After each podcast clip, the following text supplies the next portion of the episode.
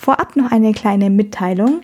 Geht's euch eigentlich auch gerade so wie uns und ihr kommt einfach nicht mehr hinterher, all eure Podcasts anzuhören und die Revision-Episoden staunt sich einfach nur so auf? Uns geht's zumindest so und daher geht der Working Draft nun in eine kurze Sommerpause. Wir melden uns dann zurück am 16.08. und haben auch schon coole Themen in der Pipeline, zum Beispiel das Imposter-Syndrom oder auch Cypress 10.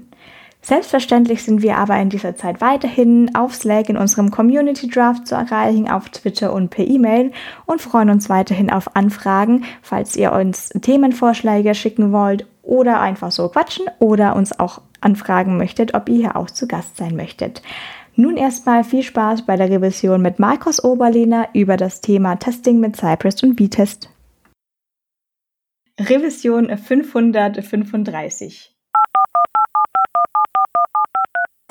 Diese Revision wird euch präsentiert von NewCubator, einem Softwaredienstleister mit den Standorten Dortmund und Hannover.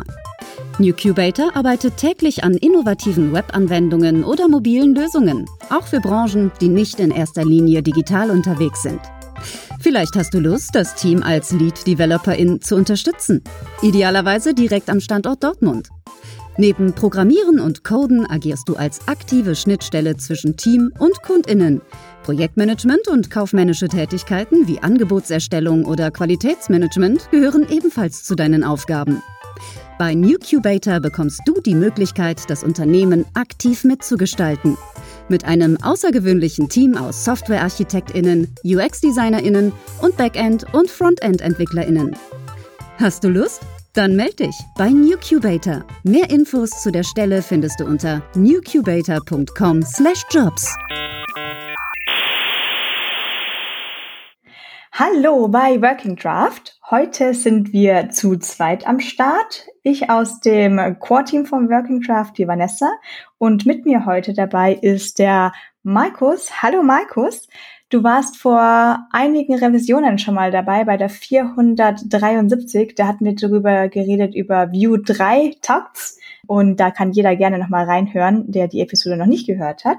Jetzt würde ich dich aber trotzdem gerne nochmal bitten, dich vorzustellen und uns zu sagen, wer du bist. Ja, hallo, Vanessa. Freut mich, dass ich wieder hier sein darf. Ja, wie du schon gesagt hast, mein Name ist Markus. Ich arbeite als Frontend-Architekt bei Karriere.at Karriere.at ist die größte Jobplattform in Österreich. Und nebenbei bin ich auch auf Twitter ziemlich aktiv, twittere viel über Webdev-Themen und schreibe Blogartikel über Webdev-Themen.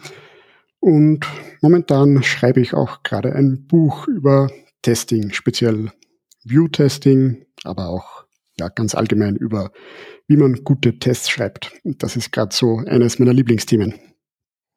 Ja, beim Testing sind wir schon ins Thema dann auch eingestiegen, denn du hast uns heute Cypress und V-Test mitgebracht.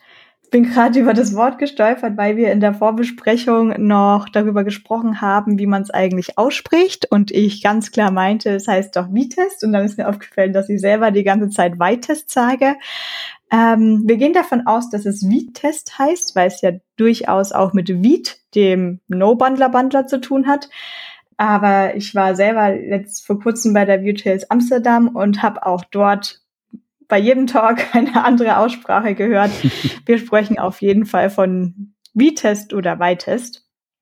Und Cypress und V-Test sind ja jetzt äh, zwei spannende Sachen. Magst du uns erstmal erklären, was das eine ist und was das andere ist und was die so können. Gerne.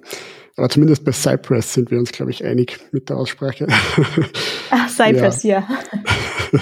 Also Cypress ist, äh, oder Cypress und Vitest sind in erster Linie beides Testrunner. Das heißt, Tools, mit denen man Tests, die man geschrieben hat, ausführen kann und man, am Ende bekommt man dann eine Auswertung welche Tests fehlgeschlagen sind und welche Tests durchgelaufen sind. Und gerade mit den ältere, älteren Versionen von Cypress war es so, dass die meisten eigentlich äh, als Cypress aus, als End-to-End-Test-Tool gedacht haben und andere Tools wie Jest und jetzt eben V-Test mehr als Unit-Test-Tools. Aber dadurch, dass man jetzt, oder vielleicht noch genauer, was jetzt genau der Unterschied ist zwischen Cypress und Vitest und warum Cypress eher oder früher eher als Tool für nur End-to-End-Tests gedacht oder angesehen wurde, ist, weil mit Cypress laufen die Tests in einen echten Browser. Das heißt, es wird entweder headless oder auch, wenn man will, auch direkt äh, nicht headless ein Browser gestartet und in diesem Browser werden dann diese Tests so durchgeführt, wie wenn jetzt tatsächlich ein User klicken würde. Also Cypress ist mehr oder weniger ein, eine Fernsteuerung für, für einen echten Browser.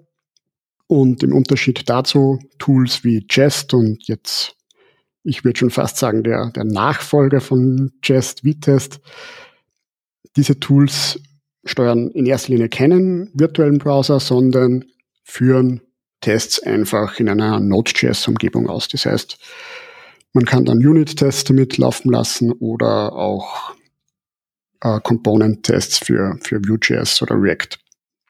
Also das so im, im Großen und Ganzen der, der Unterschied zwischen den beiden Tools bis jetzt. Aber vielleicht auch, ich sage jetzt immer, bis jetzt oder früher war Cypress hauptsächlich ein End-to-End-Test-Tool. Aber gerade vor ein paar Wochen, ich glaube Anfang des Monats, ist die Version 10 von Cypress released worden und mit der Version 10 von Cypress gibt es auch die Möglichkeit, dass man auch in Cypress Component-Tests ausführen kann. Und gerade wenn man jetzt hauptsächlich mit Vue.js oder auch React arbeitet, dann kennt man jetzt die Arbeit mit, mit Jest oder V-Test eben auch hauptsächlich dadurch, dass man äh, tatsächlich Components testet. Und damit wachsen die Tools ein bisschen näher zusammen und dadurch ergibt sich jetzt auch die Frage für viele, soll man jetzt Cypress oder V-Test verwenden oder beides und so weiter. Bei äh, V-Test ist ja jetzt schon spannender, also es ist, gehört ja zusammen mit dem Tool Vite, aber du hast es gerade schon erwähnt, also es ist agnostisch für alle Frameworks zu verwenden, genauso wie bei Cypress. Ähm, das hat jetzt nichts mehr mit Vue, React oder Angular zu tun, sondern im Endeffekt führen sie halt den Code aus, den man ihnen zur Verfügung stellt. Ja, genau. Also generell würde ich so sehen, also Vite und damit auch Vite-Test kommen halt irgendwie aus dieser View-Ecke, sagen wir es mal so. Aber im Prinzip sind sie so aufgebaut, dass sie eigentlich komplett Framework-agnostisch sind, genau. Würdest du sagen, dass V-Test, also was ich ja auch spannend finde, ist, dass du quasi meinst, es könnte jetzt Chest ablösen, weil es ja ein Testrunner ist. Ähm, da gab es ja irgendwie für mich gefühlt noch so Zwischenstufen. Da gab es ja inzwischenzeitlich noch die View Testing Library oder React Testing Library, die, die man irgendwie zusammen mit Chest oder wie auch immer und so verwenden konnte. Da kann ich mich nicht ganz genau aus. Ich habe immer nur die Docs gelesen, habe selber nie verwendet. Aber bei V-Test würde man ja quasi statt Chest oder was auch immer nehmen können. Aber macht V-Test für dich auch Sinn, wenn man es nicht zusammen mit Vite verwendet, sondern Webpack oder einem ähnlichen Wandler? Ja, prinzipiell auf jeden Fall. Also das ist ein Thema, das uns auch gerade bei unserer, also bei meiner Arbeit bei Karriere.at beschäftigt, dass man jetzt eigentlich viele Projekte mit Webpack hat und ähm, jetzt gibt's halt mit Vitest ein neues Tool und macht es jetzt Sinn, dass man es verwendet, aber vielleicht die Projekte noch nicht oder oder nie auf, auf Vite umstellt. Und meiner Meinung nach macht es auf jeden Fall Sinn. Weil grundsätzlich, warum Jest so erfolgreich war, ist, weil Jest eigentlich auch ein Bundler ist. Es ist zwar nicht so offensichtlich, aber prinzipiell hat Jest eigentlich auch sehr viel gemacht, was sonst ein, ein Webpack oder eben ein Vite auch macht. Also auch bei einem Jest, damit man zum Beispiel View Components testen kann, also damit man Single File Components testen kann, braucht man gewisse Plugins und so weiter. Also Jest war im Prinzip auch schon sowas wie, wie ein Bundler. Und von dem her macht es eigentlich Sinn, dass jetzt Vitest kommt, das eben Vite als Bundler verwendet und man das eigentlich, wenn man will, auch mit einem Projekt verwenden kann, wo man zum Beispiel Webpack verwendet. Natürlich die, die meisten Vorteile oder die ganzen Vorteile von Vitest kann man erst genießen, wenn man wirklich sowohl zum Bundeln Vite verwendet, als auch eben dann zum Testen Vite-Test, weil man dann eine Konfiguration scheren kann. Das ist vielleicht auch kennen das manche, die, die mit Jest jetzt viel gearbeitet haben. Umso komplexer das Setup, also wenn man jetzt zum Beispiel TypeScript hat und man hat Vue.js und dann hat man noch äh, irgend, zum Beispiel irgendeine komische Syntax zum Importieren von, von Modulen, die man konfiguriert hat in seinem Bundler, dann wird's richtig kompliziert, dass man auch den Jest äh, dann immer nachzieht, weil, weil es muss dann der Jest genauso eingestellt sein wie der Webpack und so weiter. Und das ist, also mir zumindest hat das oft ziemliche Kopfzerbrechen bereitet. Und wenn man es eben schafft, dass man wirklich als Bundler Vite verwendet und zum Testen Vite-Test, dann kann man sich das alles sparen, weil dann konfiguriert man das einmal in der Vite-Config und es funktioniert dann für alle, also zumindest für, für das Testing-Tool und für den, für den Bundler. Ja, da hast du auf jeden Fall gerade ein paar schmerzhafte Stunden meinerseits beschrieben bei der Umstellung auf Chest 28 und ich date schon auch einfach gerne ab, sobald mal da ein Release-Kandidat von der Version draußen ist, damit ich später nicht zu viel Arbeit habe und hatte das Problem aber mit Nano-ID, und ich glaube auch mit Pinia Testing oder was ähnlichem, dass die Module nicht in der richtigen Art und Weise zur Verfügung standen und ich die dann irgendwie nochmal besonders kompilieren musste und sagen musste, bei NanoAD mach mal, mach mal, mach mal was anderes hier, wo ich dann aber auch schon wirklich in den Tiefen von Stack Overflow gelandet bin. Also es war sogar schon bei dem offiziellen Migration Docs dabei gestanden, so hey, wir wissen, hier ist ein Issue. Also es war für mich jetzt nicht schwer herauszufinden, dass da ein Issue sein soll. Aber dann war das halt schon in Stack Overflow, Overflow dann ein Thread wo auch sehr kluge Menschen wirklich darüber gesprochen haben, welchen Workaround sich jetzt dafür am besten eignet. Also das ging aber auch schon richtig in die Tiefe, wo ich war, wo, wo kann ich gerade mal schnell die richtige Zeile jetzt rauskopieren? Aber genau, du hast zufälligerweise hast du jetzt meinen Stack erklärt mit Vue und TypeScript und Webpack und Chest, aber das war natürlich nicht für jeden der gleiche Stack. Also ich brauchte schon mhm. jetzt genau diese richtige Lösung. Und mit Vitest ist dann auf jeden Fall auch das Spannende, diese eine Config zu verwenden und wäre wahrscheinlich für mich auch so der Hauptgrund wahrscheinlich jetzt, warum ich jemanden erklären würde, warum man jetzt Vitest statt Jest einsetzen möchte, ähm, weil man dann diese eine Config hat und sich auch am meisten darauf verlassen kann, dass man die, die mit dieser Konfiguration auch tatsächlich das gleiche testet, wie der Code auch machen würde. Siehst mhm. du noch weitere Vorteile von V-Test gegenüber Test oder ähnlichem?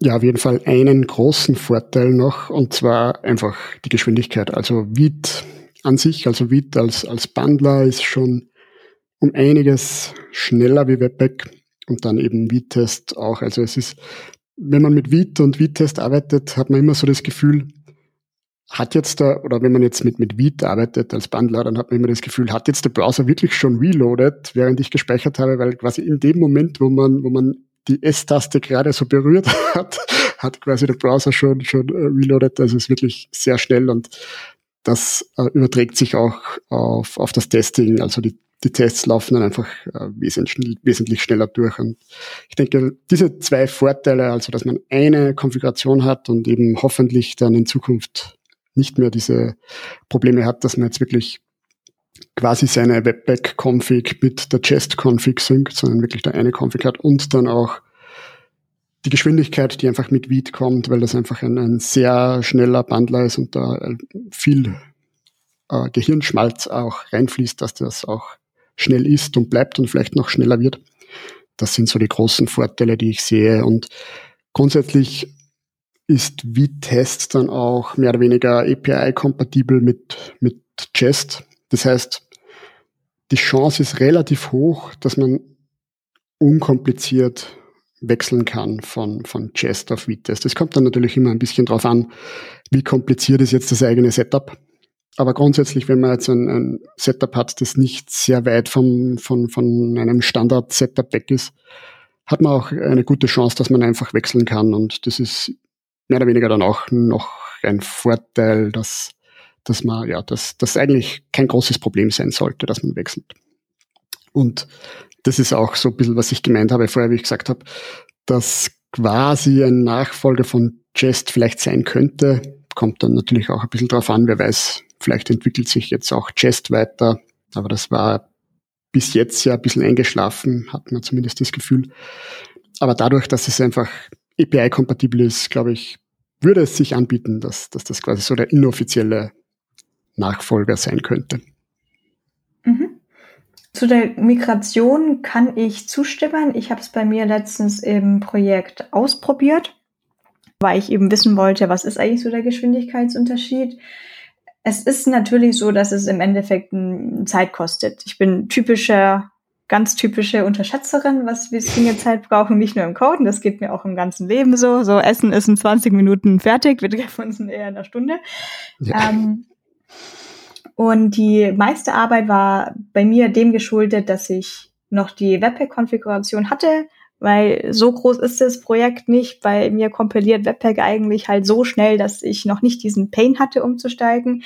Von daher war es eher mal schwierig, dass ich jetzt nicht die Vite.config schon hatte, sondern mir erstmal dann eine V-Test-Config schreiben musste, wo ich erstmal dann wieder rausfinden musste, was brauche ich eigentlich jetzt hier gerade alles. Und dann, dann sind ja die ganzen Aliases, diese ganzen Kleinigkeiten, die man dann kopieren muss.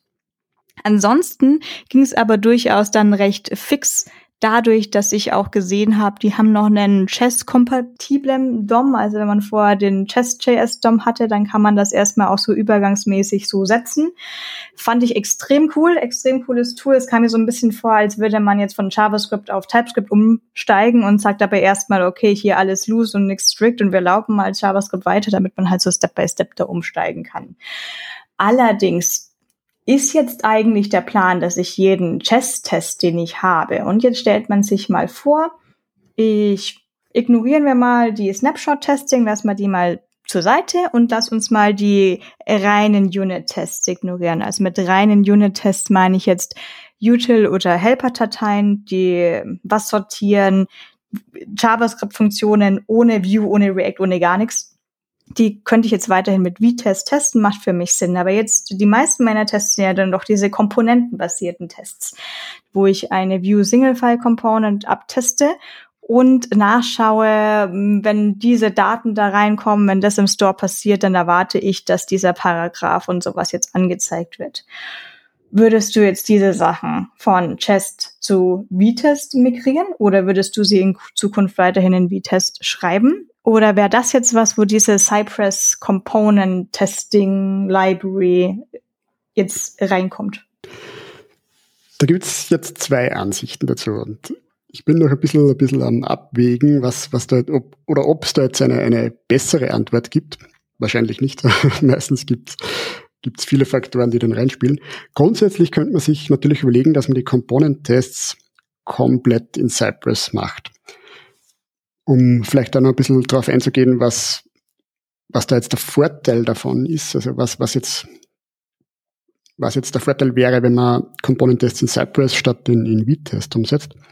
Und zwar, was Cypress wirklich auszeichnet, und das habe ich vorher noch gar nicht erwähnt, ist, dass es eine sehr ein sehr gutes User Interface hat oder dass es überhaupt ein User Interface hat. So, normalerweise Testing Tools haben ja eigentlich gar kein User Interface, obwohl V-Test hat auch ein User Interface, aber in einer anderen Art. Also bei Cypress ist es wirklich so, wenn man mit Cypress einen Test im Nicht-Headless-Modus startet, das heißt, wenn sich dann wirklich der Browser öffnet, dann ist es nicht nur so, dass man dann einfach sieht, was der Browser halt so macht, also dass dann irgendwo hingeklickt wird und irgendwas ausgefüllt wird, sondern man hat quasi diese Steps, die man im Test definiert, also klicke dorthin, gehe auf die Seite und so weiter. Also das sieht man auch alles direkt in, in der Seitenleiste im Browser. Das heißt, man hat da immer äh, die Übersicht, wo ist man gerade im Test und man kann dann auch, wenn ein Test jetzt fehlschlägt, dann hat man halt quasi auch so eine so eine Time Machine Funktion. Das heißt, man kann dann über einen gewissen Step hovern, also mit, mit der Maus zum Beispiel über, die, über den Klick dort, da und dorthin Step hovern und dann sieht man, wie die App in dem Moment ausgesehen hat und, und kann da dann sehr gut debuggen. Das heißt, man hat da einfach ein sehr gutes Feedback. Es kennt vielleicht auch jeder, der, der schon öfter Tests geschrieben hat, dass einfach ein Test eigentlich funktionieren sollte, aber er funktioniert nicht. Und man findet einfach nicht heraus, warum. Und kann man sich auch vorstellen, wenn man jetzt gar kein grafisches Interface hat, weil man jetzt gar nicht sieht, was da passiert, gerade bei einer Component, die halt einfach ein, ein User-Interface-Element ist, dann ist es oft schwierig zu verstehen, warum da jetzt nicht das passiert, was man sich jetzt eigentlich erwarten würde. Also ich meine jetzt nicht, dass ein Fehler in der Component drinnen ist, was ja der Sinn wäre von einem Test, dass er das aufdeckt, sondern dass eben kein Fehler da ist, aber der Test trotzdem nicht funktioniert aus irgendeinem anderen Grund. Und das ist einfach mit, mit Cypress und diesem User Interface viel einfacher dann auch zu debuggen. Beziehungsweise auch wenn der Test fehlschlägt und ja, aus gutem Grund fehlschlägt, auch dann ist das einfach auch äh, dann leichter zu debuggen mit Cypress. Also das ist dieses User Interface und dieses visuelle Feedback, das man bekommt, ist ein Vorteil von Cypress und der andere Vorteil ist dann natürlich, wir arbeiten einfach mit Components, die ja dann letztendlich in einen Browser gerendert werden und dann ja auch tatsächlich ein User damit interagiert. Im Gegensatz zu, du hast das vorher schon angesprochen, zu irgendwelche Util-Functions oder so.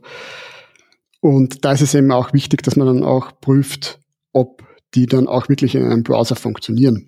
Weil nur weil das in einem Node-Environment, wo, wo der DOM nur virtuell simuliert wird, nur weil es da funktioniert, heißt dann auch lang nicht, dass es dann auch in einem echten Browser funktioniert, weil wir wissen alle so Situationen, dass man zum Beispiel irgendeine sticky Navigation hat und dann ist irgendein Button nicht klickbar oder so.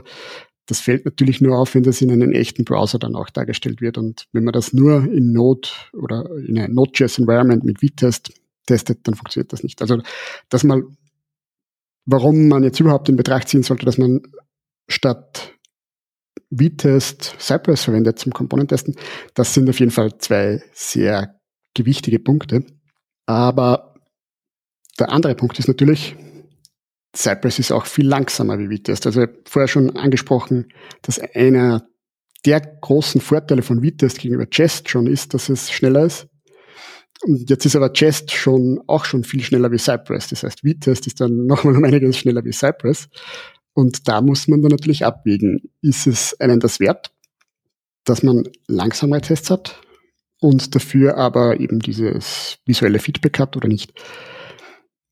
Zumindest Soweit die Theorie.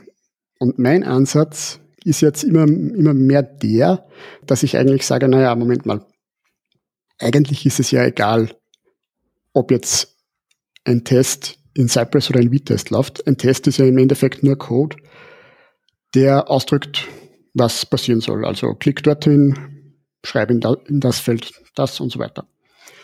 Und eigentlich kann man ja den, den gleichen Code verwenden für sowohl Cypress als auch Vitest, wenn man einen Abstraction Layer verwendet. Und das ist so ein Punkt, in, in diese Richtung gehe ich, gehe ich jetzt momentan, dass ich sage, ich habe einen, einen Driver und dieser Driver ist unabhängig von Cypress oder Vitest. Und in diesem Driver kann ich definieren, klick dorthin, füll Text in diesen Feld ein und so weiter. Also all diese Befehle, die man halt zum Testen von einer UI-Component braucht. Und wenn man das so macht, dann kann ich den Test dort oder da ausführen. Das heißt, ich habe einen Test und kann den dann sowohl in Cypress ausführen als auch in Vitest. Das heißt, wenn ich schnelles Feedback brauche, ob grundsätzlich noch alles funktioniert, dann führe ich meine Tests in Vitest aus, weil da kriege ich Feedback in, in Millisekunden. Beziehungsweise wenn ich, sogar wenn ich sehr viele Tests habe, kann ich alle meine Tests ausführen und maximal dauert es dann ein paar Sekunden vielleicht.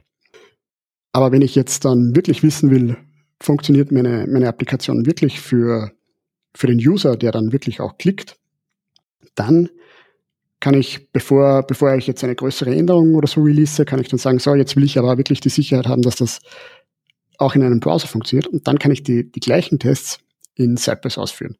Das ist jetzt so ein bisschen die Richtung, in die ich gehen möchte mit meinen Tests, beziehungsweise ist auch ein Punkt, der sehr viel Platz einnimmt in dem Buch, äh, das ich gerade schreibe zu dem Thema.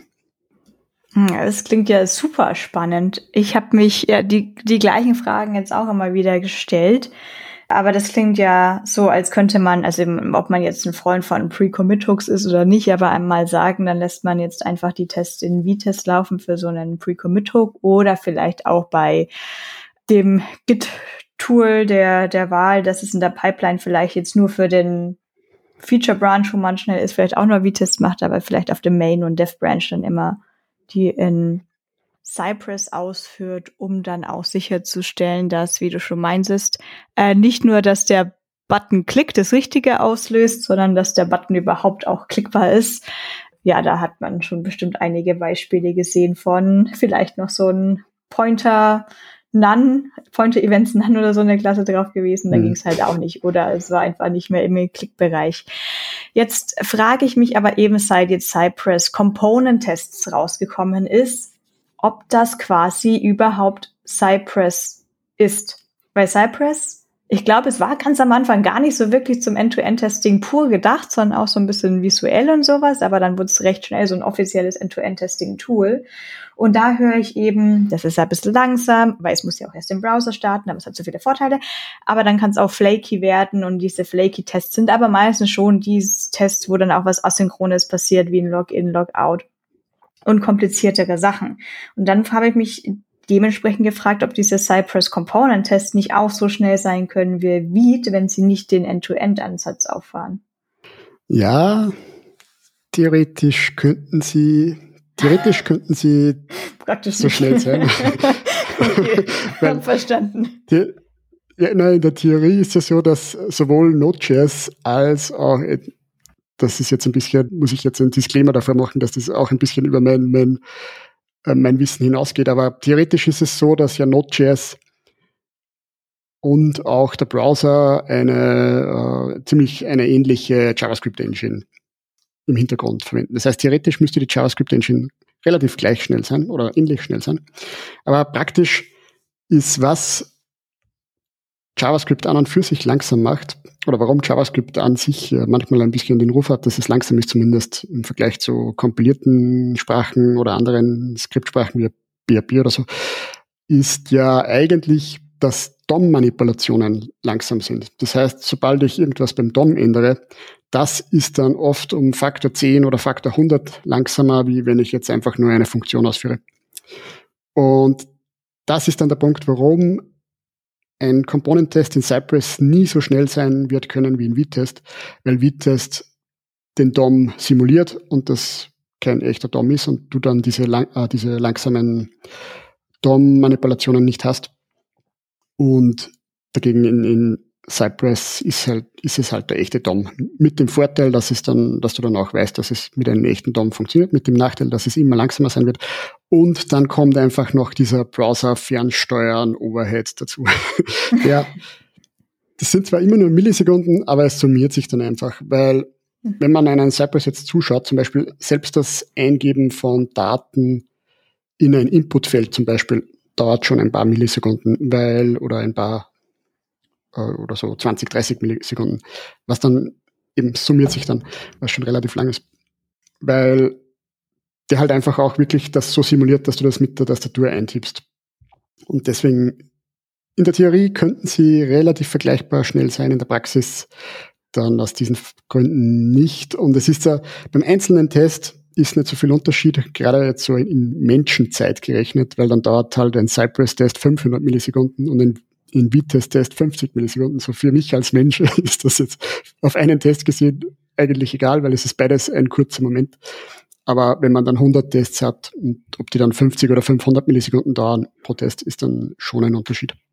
Ja, ich denke, der Unterschied ist vielleicht auch gar nicht dieses Beispiel, was ich vorher gemeint hatte, mit wie man stellt einen Pull-Request oder auch Merge-Request und äh, irgendwann läuft halt die Pipeline durch. Vielleicht muss das nicht schnell sein. Ich glaube, da muss nur sichergestellt werden, dass man ähm, dass die nicht out of memory laufen oder nicht timeouten. Wo es mhm. für mich wichtig ist, dass die Tests funktionieren, ist, wenn ich jetzt kein neues Feature schreibe, sondern wirklich was anfasse, was schon ein bisschen länger besteht. Und ich will da aber auch erstmal was ausprobieren und einerseits da sind die Tests ja eh schon mal ziemlich hilfreich, weil Tests sind ja auch immer eine Spezifikation, die mir menschlich erklären, was eigentlich äh, das Ding vorher gemacht hat, was danach vielleicht auch noch funktionieren sollte. Und dass Im Idealfall ist es so, ja. in der Praxis ist es nicht ah, ja. immer so, was ich erlebe, aber im Idealfall ist es so, ja. Ich, ich war jetzt gerade bei dem Idealfall, dass man so schön geschriebene Tests hat, Genau. Describe if in dieser Situation unter diesen äh, Annahmen, wenn dann das passiert, kommt dann dieses Ergebnis raus. So schreiben wir doch alle Tests, oder? Ich dachte, das wäre so. Ja, auf jeden Fall. Und jedes Mal, wenn ich jetzt etwas draufsetze auf etwas, was schon besteht. Klar, ich könnte jetzt auch sagen, äh, mir ist das Projekt jetzt nicht so wichtig und ich bastel da irgendwas rein, dann wird schon passen.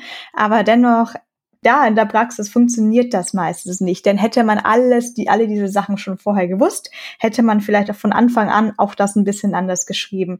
Das heißt, es kommt bei mir nicht so oft vor, dass ich nicht auch erstmal in dem Sinne refactor, jetzt nicht einfach nur des Refactorens willen, sondern weil ich sage, jetzt kommt ein neues Feature hier hinzu, da würde ich das jetzt im Gesamtbild noch ein bisschen anpassen wollen.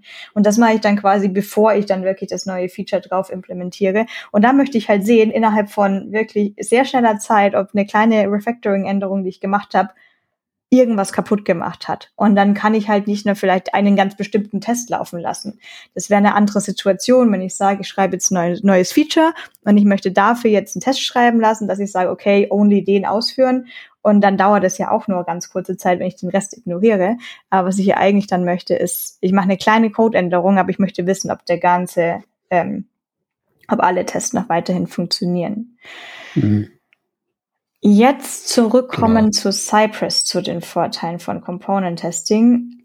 Was ich da halt, was ich da auch sehe, sind das Cypress Dashboard, was es da gibt und zweierlei Sachen für die Vorteile für Nicht-Devs oder auch für Developer, aber wenn man sie mal als Menschen betrachtet und nicht als Codelese und Schreibemaschinen, dass ich, wie ich gerade schon gemeint habe, Tests sind auch Spezifikationen. Und wenn man vielleicht nicht diese ganze Arbeit machen will, ich lese mir jetzt mal jeden it-describe-Block dadurch oder Testblock dadurch, dass ich dann durch diese Videos quasi zuschauen kann, was eigentlich passiert das ist ja quasi ein Onboarding an das Feature. Das ist ja auch Gold wert, wenn ich, wenn mir irgendjemand sagt, du, ich gehe in Urlaub, da ist ein Feature, da müssten die drei Tickets dafür gemacht werden. Ähm, und dann steht man da mit dem Code, so, äh, kann, ich, kann das Feature nicht, was macht es, was tut es? Und da diese Videos anzuschauen, mhm. finde ich extrem hilfreich. Und der Ansatzpunkt, der Cypress ja auch erklärt, dass nicht Software-Developer damit auch Tests schreiben können und auch drüber über QA-Engineers hinausgehen, dass da auch viel Arbeit reingesteckt wird, dass jeder und jede mit Cypress auch testen kann, dass sie das auch einfach machen. Ich habe es in der Realität noch nie gehört, dass Firmen im Teams das so machen. Aber ich arbeite im Startup, also hm, bin da die falsche Ansprechperson. äh, was sind denn deine ja. Gedanken zu dem visuellen und dann gerade zu dem Cypress Dashboard, das ja dann auch ein bisschen das Geld für Cypress einbringt? Ja. Ja, mir hat der erste Punkt sehr gut gefallen.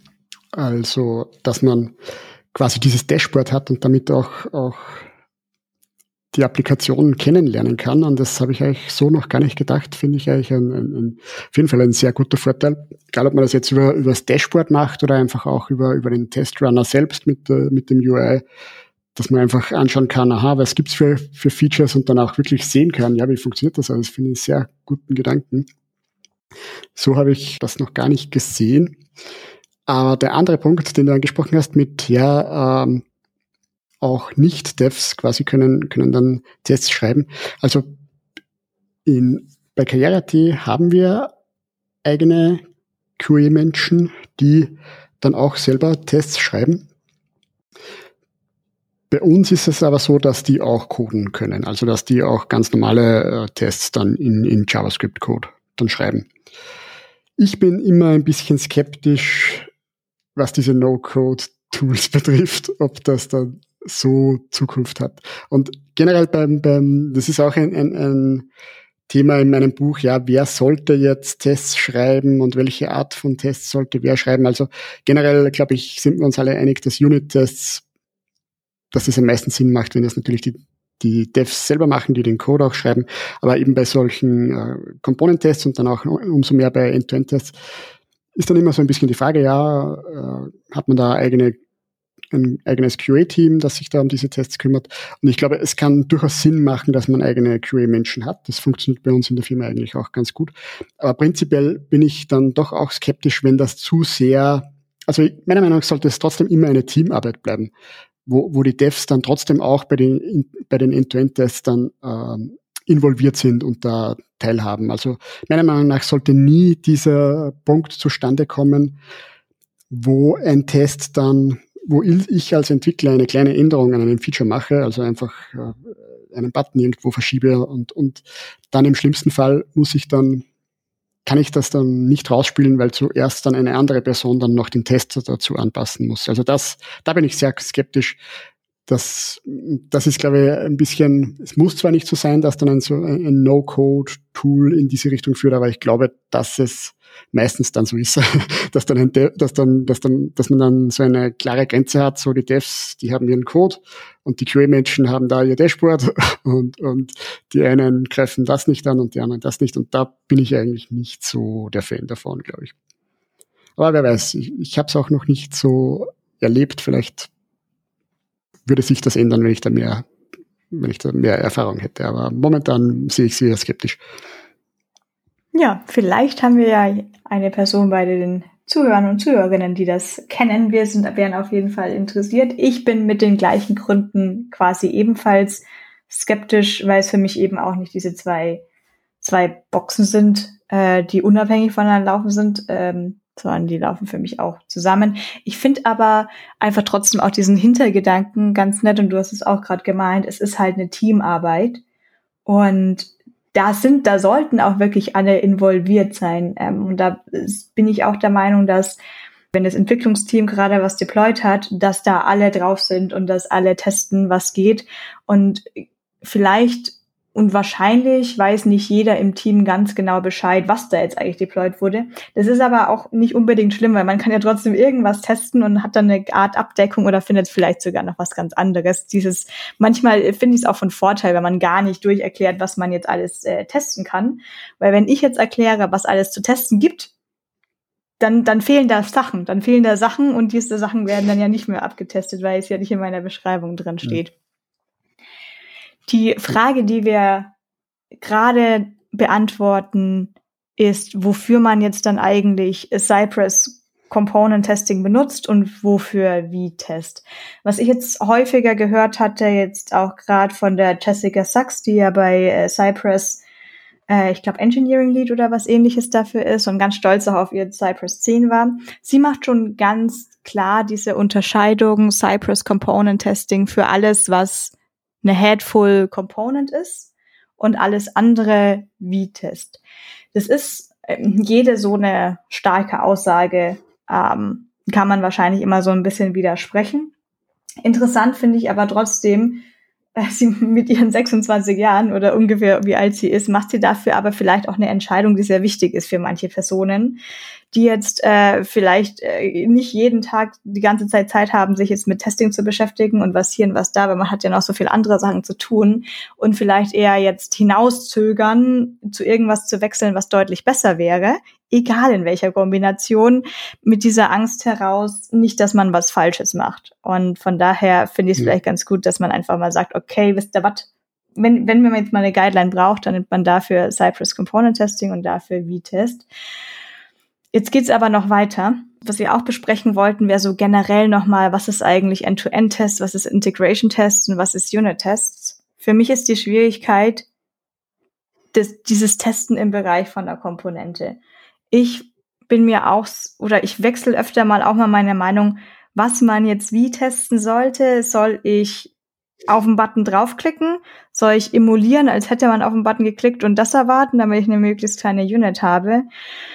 Und äh, wo fängt dann End-to-End-Testing an, auch im Hinblick auf ähm, Stores, Routing und API-Calls, die man macht. Und da würde ich dich gerne fragen, ob du da bestimmte Guidelines hast, denen du folgst. Zum Beispiel ja. bei V-Test, dann wird auch alles weggemockt, alle Stores, alle APIs.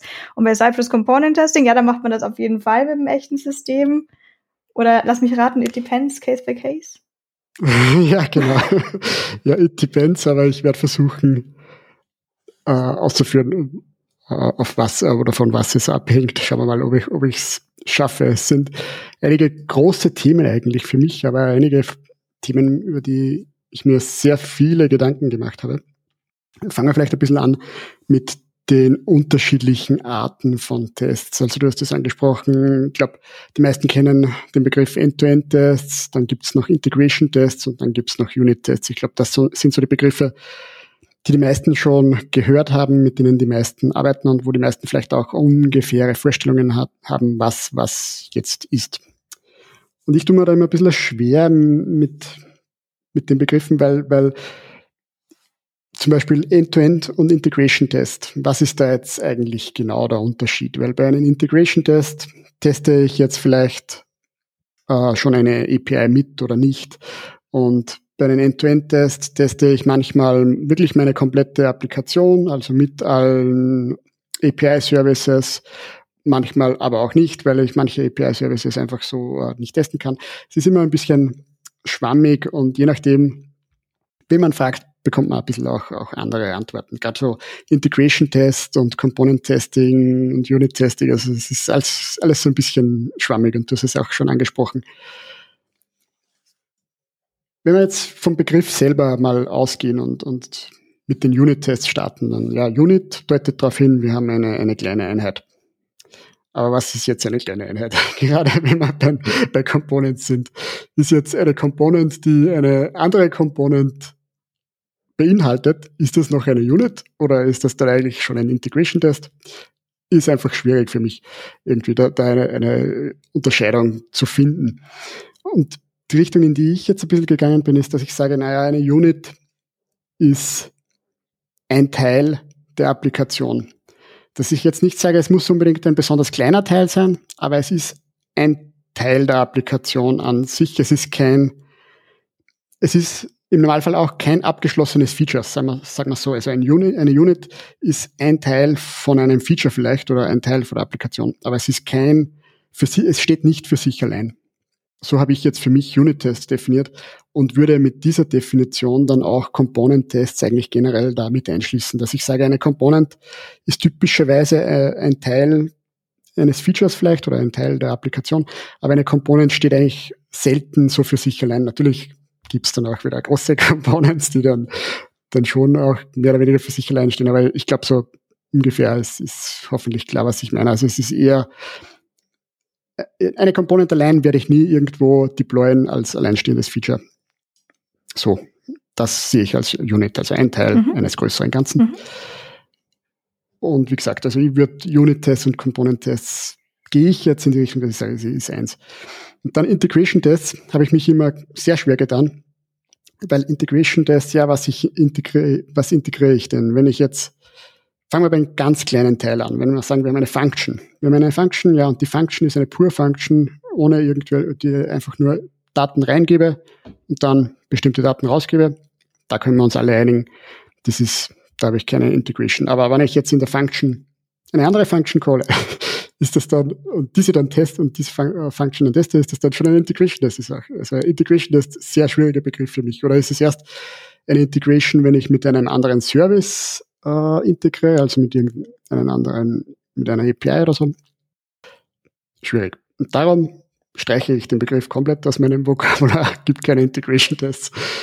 Und ich verwende stattdessen ähm, den Begriff Applikationstest, dass ich sage, ich habe einerseits Unit-Tests, Teil von einem, von der Applikation oder von einem Feature und dann Applikationstests, eine ganze Applikation an sich. Und in einem Applikationstest teste ich natürlich nicht immer die komplette Applikation, aber halt ein Feature der Applikation.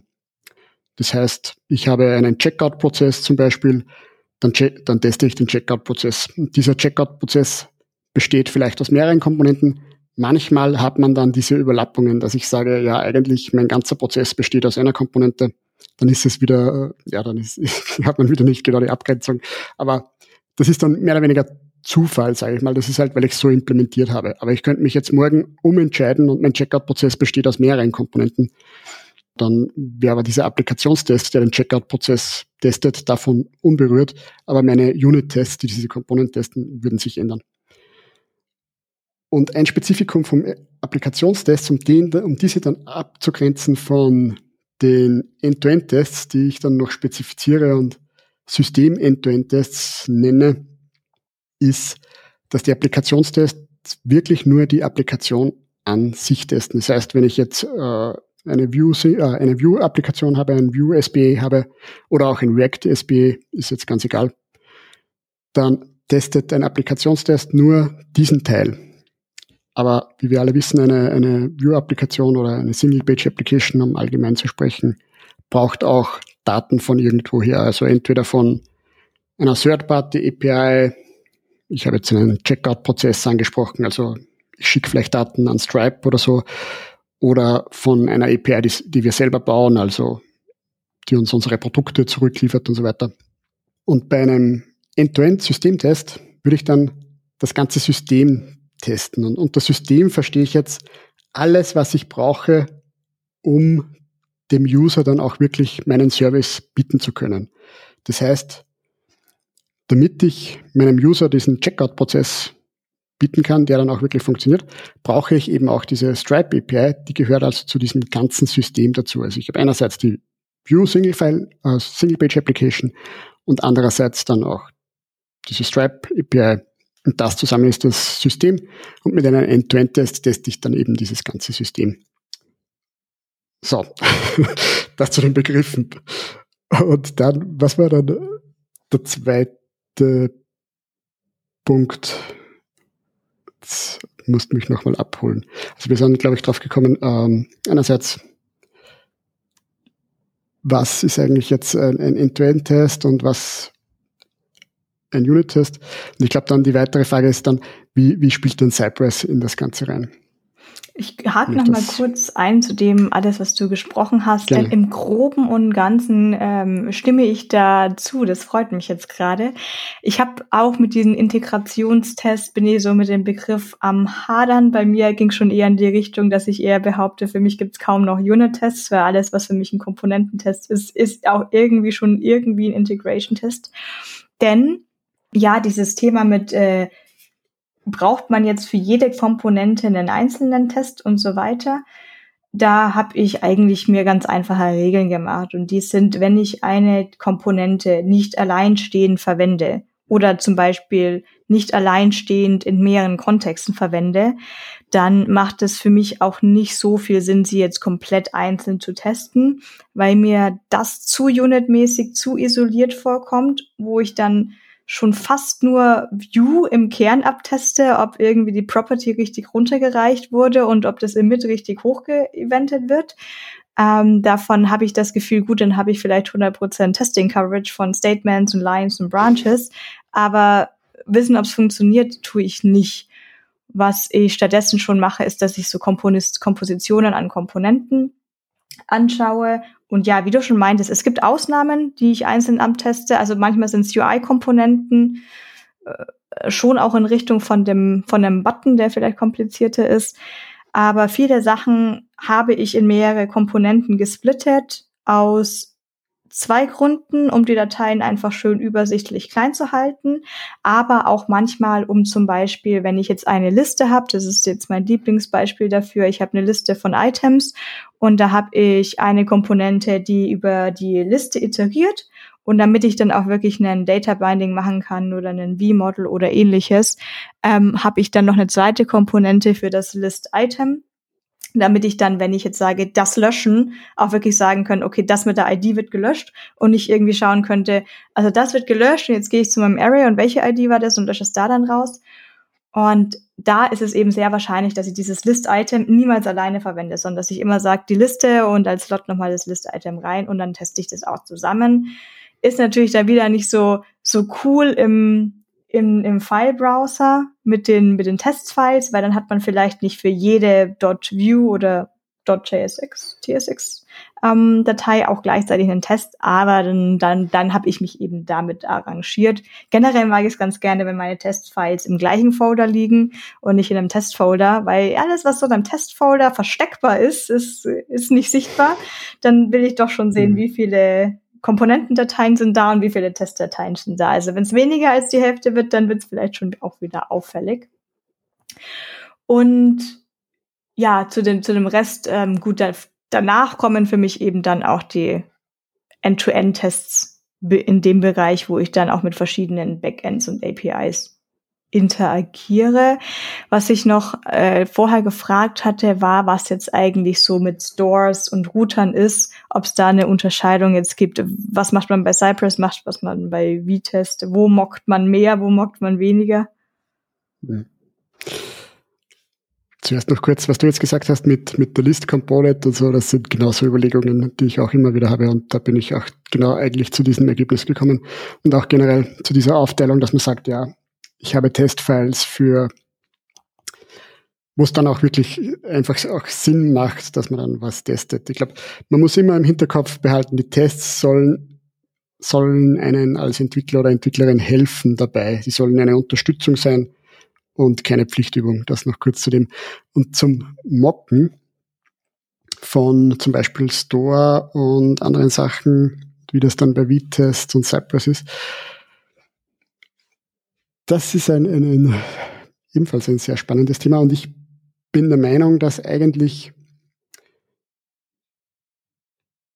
also vorher habe ich schon gesagt, dass, man, dass ich eigentlich ungern jetzt so eine, einen klaren Schnitt mache zwischen Cypress und Vitest. Von daher kann ich jetzt auch schwer einen klaren Schnitt machen und sagen, mit dem einen Tool das mocken, mit dem anderen das nicht. Aber um das vielleicht ein bisschen zu vereinfachen, würde ich sagen, also gerade wenn man jetzt, jetzt Components testet, dann würde ich eigentlich immer alles, was extern von der Applikation ist, würde ich mocken. Also was meine ich jetzt? Also zum Beispiel in diesem Beispiel ganz klar die, die Stripe API oder auch andere APIs. Würde ich eigentlich bei Component-Tests ich überlege gerade, ob es vielleicht Ausnahmefälle gibt, aber grundsätzlich würde ich jetzt mal relativ pauschal, es gibt immer irgendwelche Ausnahmen, aber grundsätzlich würde ich jetzt mal pauschal sagen, in so Component-Tests würde ich eigentlich immer alles, was extern ist und meistens sind das dann API-Requests, würde ich mocken. Beim Store ist dann schon ein bisschen schwieriger zu beantworten, aber eher aus der Hinsicht, dass es manchmal also grundsätzlich, die, die grundsätzliche Antwort ist bei mir beim Store, dass ich in Store, wenn es möglich ist, nicht mocken würde in Component-Tests. Es ist aber manchmal nicht so einfach möglich, weil manchmal, das ist eben ein bisschen das Problem, wenn man halt so globale Dependencies hat auf Components, dass das dann gerade so Testing dann ein bisschen schwieriger macht. Also da würde ich dann davon abhängig machen, kann ich mein, kann ich das, was ich testen will, leicht testen, ohne dass ich den Store mocke, dann würde ich es vermeiden, soweit ich es vermeiden kann. Wenn ich es aber für bestimmte Testfälle nicht vermeiden kann, dann bleibt mir nichts anderes über, dann muss ich den Store dann mocken. Andere Möglichkeit ist natürlich, dass man sagt, na ja, eine Component ist jetzt so kompliziert zum Testen in einem Component-Test, dass ich dann eben gleich einen, einen äh, Applikationstest oder wenn man es End-to-End-Test mache und mich, mir vielleicht den Component-Test dann ganz spare kann man auch überlegen. Ist für mich immer ein bisschen, ein bisschen ein Smell, würde ich sagen, ob man das nicht, wenn was schwierig zum Testen ist, sollte man das immer ein bisschen als Hinweis nehmen, ob man vielleicht äh, das vielleicht anders lösen könnte. Man, es ist, wie gesagt, es ist ein Smell, das heißt noch lange nicht, dass jetzt wirklich ein Problem ist, aber man äh, es sollte einem ein bisschen ja, einen Stups geben, das vielleicht nochmal zu überdenken. Aber sonst würde ich sagen, also Component-Tests nochmal zusammengefasst. API-Requests in Component-Tests würde ich eigentlich immer mocken. Fällt mir jetzt kein Fall ein, wo ich, wo ich sagen würde, da würde ich jetzt nicht mocken. Und den Store, wenn möglich, nicht mocken, wenn nicht möglich, weil man einen bestimmten Fall testen muss, dann mocken. Und grundsätzlich kann man aber auch dann in Cypress, muss man dann auch, auch nicht wirklich reine End-to-End-Tests machen. Das heißt dann nicht, dass man, wenn man jetzt einen Test macht, der dann tatsächlich im Browser läuft und wo man dann tatsächlich ein Feature testet und nicht eine einzelne Component, dass man da dann alle API-Requests durchlaufen lassen muss oder kann. Also es ist manchmal, manche Fälle kann man auch nur testen, indem man dann auch im, im Cypress in den, in den End-to-End-Tests mockt. Zum Beispiel klassisches Beispiel ist der Fehlerfall von einer API. Also es ist eigentlich meistens wichtig, dass man die Fehlerfälle auch testet, weil bei APIs kann immer irgendwas kaputt sein, muss man immer damit rechnen. Und das kann man nur machen, indem man den API-Request mockt, weil ich werde meiner API, oder ja, man natürlich kann man jetzt die API so bauen, dass ich der API sagen kann, lief mir jetzt, liefert mir jetzt bitte einen Fehler, aber, aber das ist jetzt, glaube ich, äh, eher nicht äh, der beste, die beste Möglichkeit. Also wenn man jetzt Fehlerfälle testen will, wenn man jetzt testen will, was passiert mit meinem Feature, wenn jetzt ein API-Request nicht funktioniert, dann muss man dann auch in den Applikationstest beziehungsweise End-to-End-Tests mocken. Und generell bin ich ein Fan, also ich würde so wenig mocken wie möglich, also gerade wenn es darum geht, Components zu mocken oder so, das würde ich gar nicht machen, also irgendwelche Components oder auch auch bestimmte Module oder so, also bestimmte JavaScript-Module. Das heißt, wenn ich jetzt in meiner Component irgendeine bestimmte Dependency verwende, also da würde ich Mocken so gut wie möglich vermeiden. Aber API-Requests würde ich meistens eigentlich mocken, auch in meinen quote-unquote End-to-End-Tests, weil es einfach schneller ist und weil ich dann unabhängig bin von anderen Systemen und du hast das ein bisschen vorher schon angesprochen mit Flakiness und so weiter. Und umso mehr ich dann tatsächlich echte API-Requests mache in meinen Tests, umso mehr muss ich dann auch mit Flakiness rechnen, was dann auch bei vielen Tests irgendwann zum Problem wird. Was ich jetzt bei den Cypress Component Tests auch spannend finde, wenn man sich dazu entscheidet, man benutzt sie standalone oder zusätzlich, ist das vielleicht eben der Weg zu den End-to-End-Tests dann nicht mehr so weit ist. Gehen wir jetzt mal davon aus, wir hatten bisher nicht die Kapazitäten und Ressourcen für Testing. Ähm, dann ist es vielleicht, wenn ich jetzt einfach nur V-Test habe, und denkt sich, oh, jetzt bräuchte ich eigentlich hier mal den End-to-End-Test, vielleicht eben schwierig zu sagen, ich mach mal kurz ein, weil wir den ganzen Cypress-Setup nicht haben. Wenn ich jetzt Cypress Component Testing habe, habe ich dann auch Cypress schon mitgekauft oder ist das eine andere Konfiguration? Teils, teils.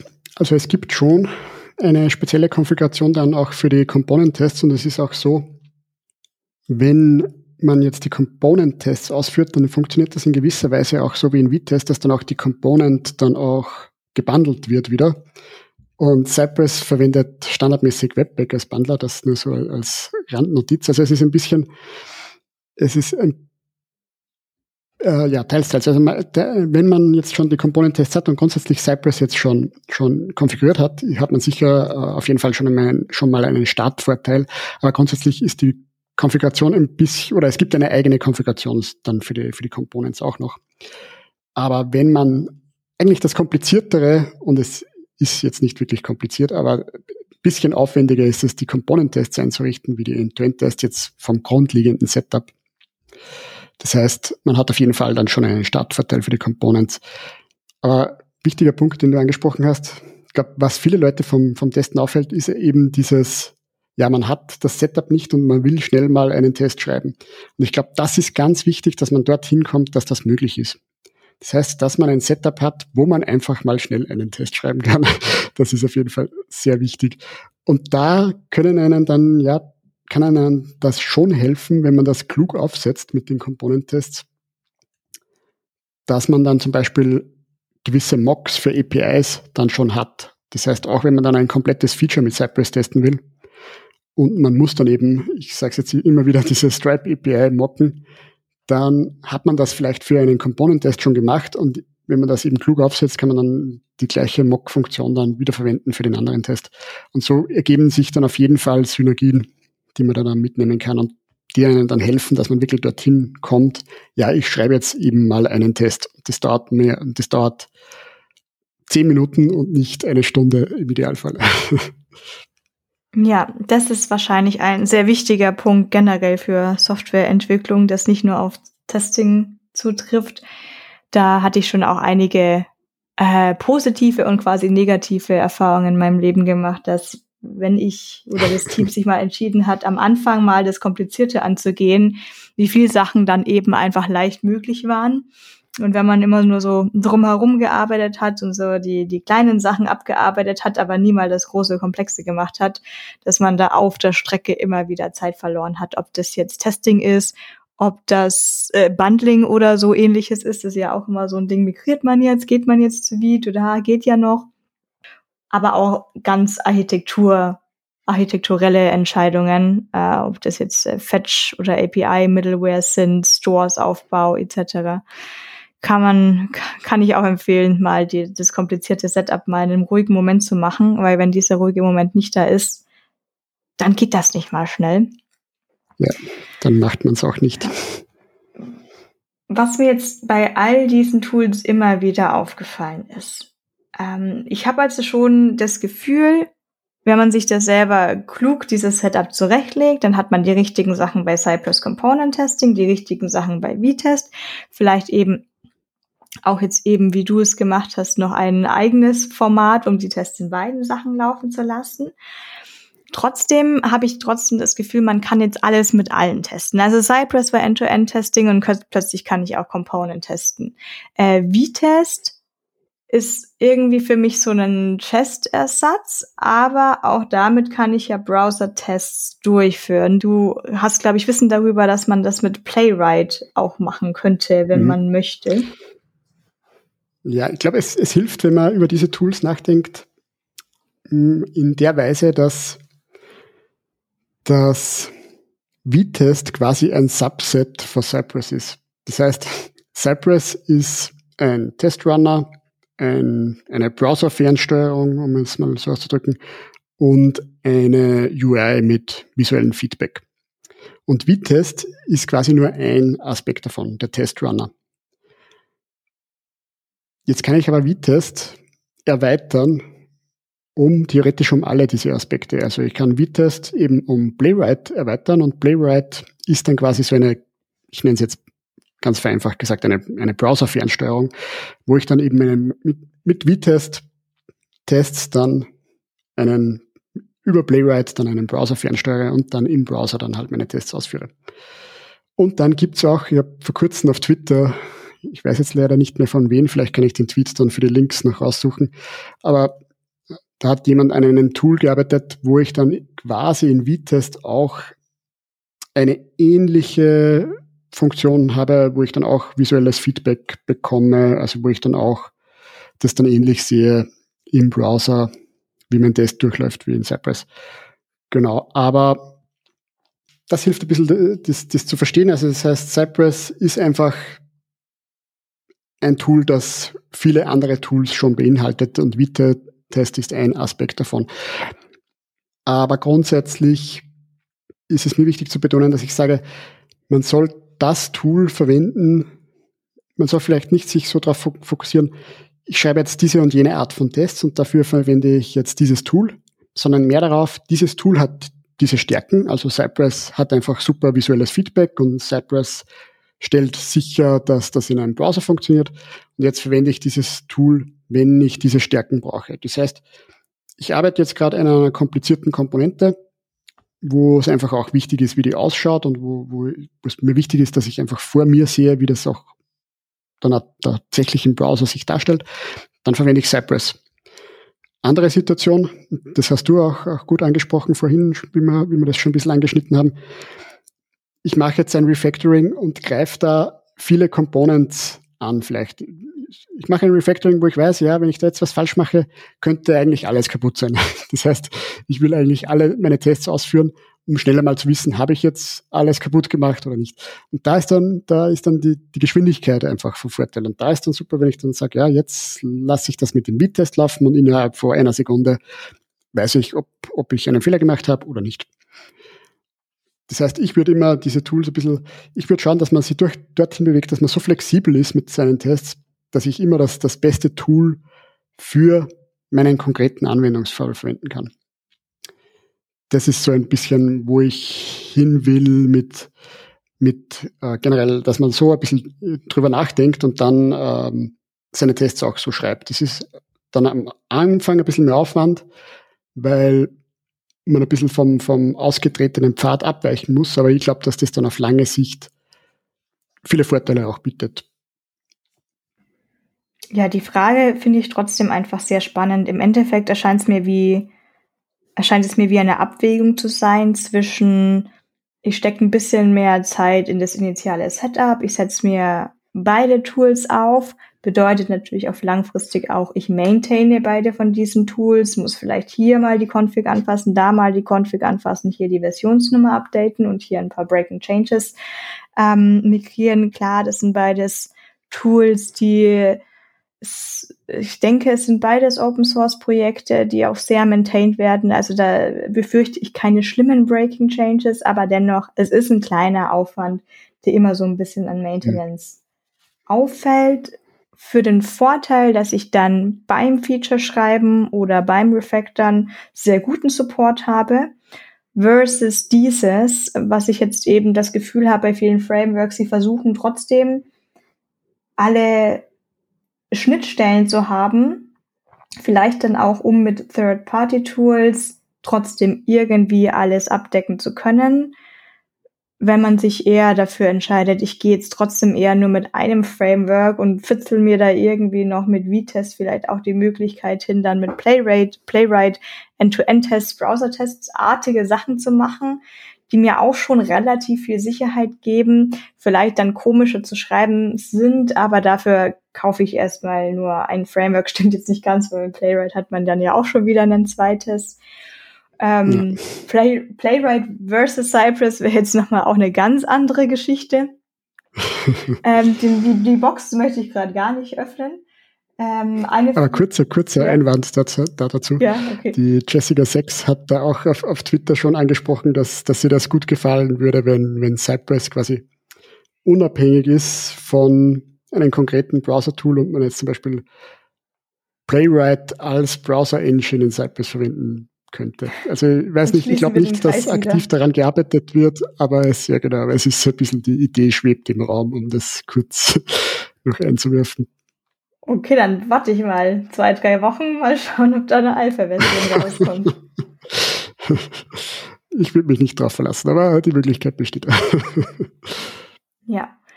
Ähm, denn was mir zwischenzeitlich davor noch über den Weg gelaufen ist, also davor ist vor einigen Wochen bis Monaten, war auf der V-Test-Seite immer noch so ganz nett geschrieben, wir sind voll super und es geht schon alles, aber Obacht ist Alpha, macht's mal nicht bei Production, weil sonst können wir nichts dafür, wenn es nicht geht.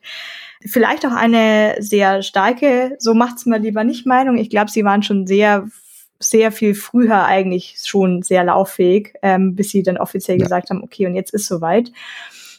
Und zwischenzeitlich wurde es aber auch schon mit den View-Testing-Tools, mit der View, ja, View-Test-Utils, immer schwerer, Tests zu schreiben. Da hat man gemerkt, für View 3 wurde nochmal viel, viel angepasst und auch viel aus der API heraus entfernt, wo sie meinten, das ging schon so, aber macht irgendwie auch keinen Sinn.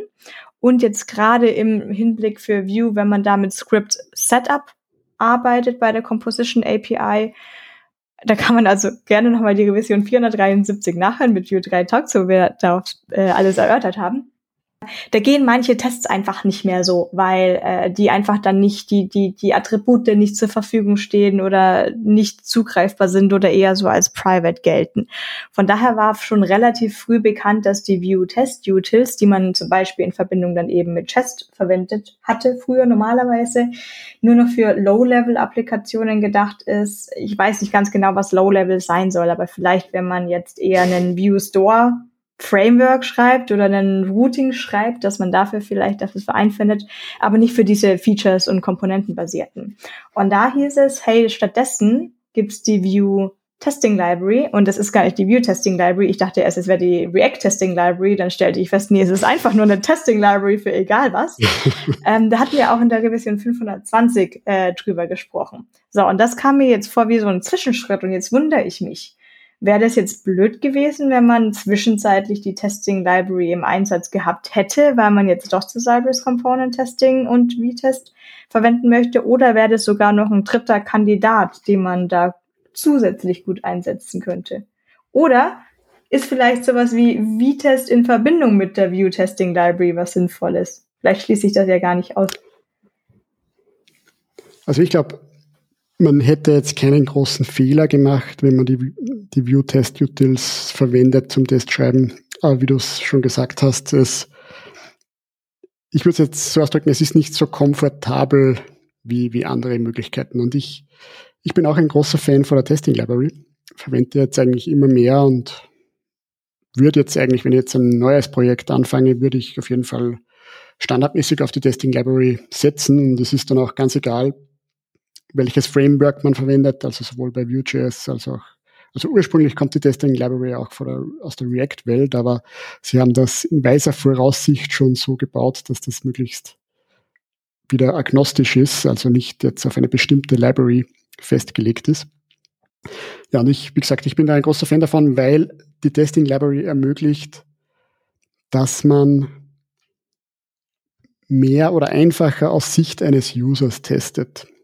Das heißt, es ist ein, ein wichtiges Prinzip eigentlich beim Testen ist, dass man, ist eigentlich egal, ob man jetzt eine Funktion testet oder eine View Component oder ein gesamtes Feature, dass man immer den User im Hinterkopf hat, wenn man, wenn man, wenn man einen Test schreibt. Und wenn man jetzt eine Funktion testet, wird man sich jetzt denken, Moment mal, wer ist, wer ist bei einer Funktion der User? Bei einer Funktion ist halt dann der, der Developer der User. Das heißt, wenn ich jetzt eine Funktion teste, dann teste ich die so wie ein Developer, der jetzt diese Funktion verwendet, um irgendwas zu programmieren. Und bei, bei Components und bei Features ist dann der, der User immer auch wirklich der User, der halt unsere App verwendet. Und die Testing Library hat dann einfach Funktionen, die das einfacher macht, dass man das äh, aus User-Sicht testet. Also beispielsweise mit den Test-Utils kann man jeden beliebigen Selektor verwenden. Das heißt, du kannst jetzt sagen, ja, gib mir den Button mit der und der CSS-Klasse und dann klicke auf diesen Button mit der CSS-Klasse. Und sowas zum Beispiel ist meines Wissens, glaube ich, gar nicht möglich mit der Testing Library, beziehungsweise es ist auf jeden Fall nicht encouraged, sondern es ist der Standard, dass man sagt, wenn ich jetzt, um bei dem Beispiel zu bleiben, einen Button haben will, auf den ich dann klicke, dann sage ich, ja, gib mir den Button, also gib mir ein Element mit dieser Rolle Button mit dieser Beschriftung, also ein Submit-Button bei einem Formular zum Beispiel, dann sage ich in der Testing Library, ja, gib mir diesen, gib mir das Element mit der Rolle-Button, also Rolle jetzt im, im Sinn von HTML-Elemente haben bestimmte Rollen für Accessibility und so weiter und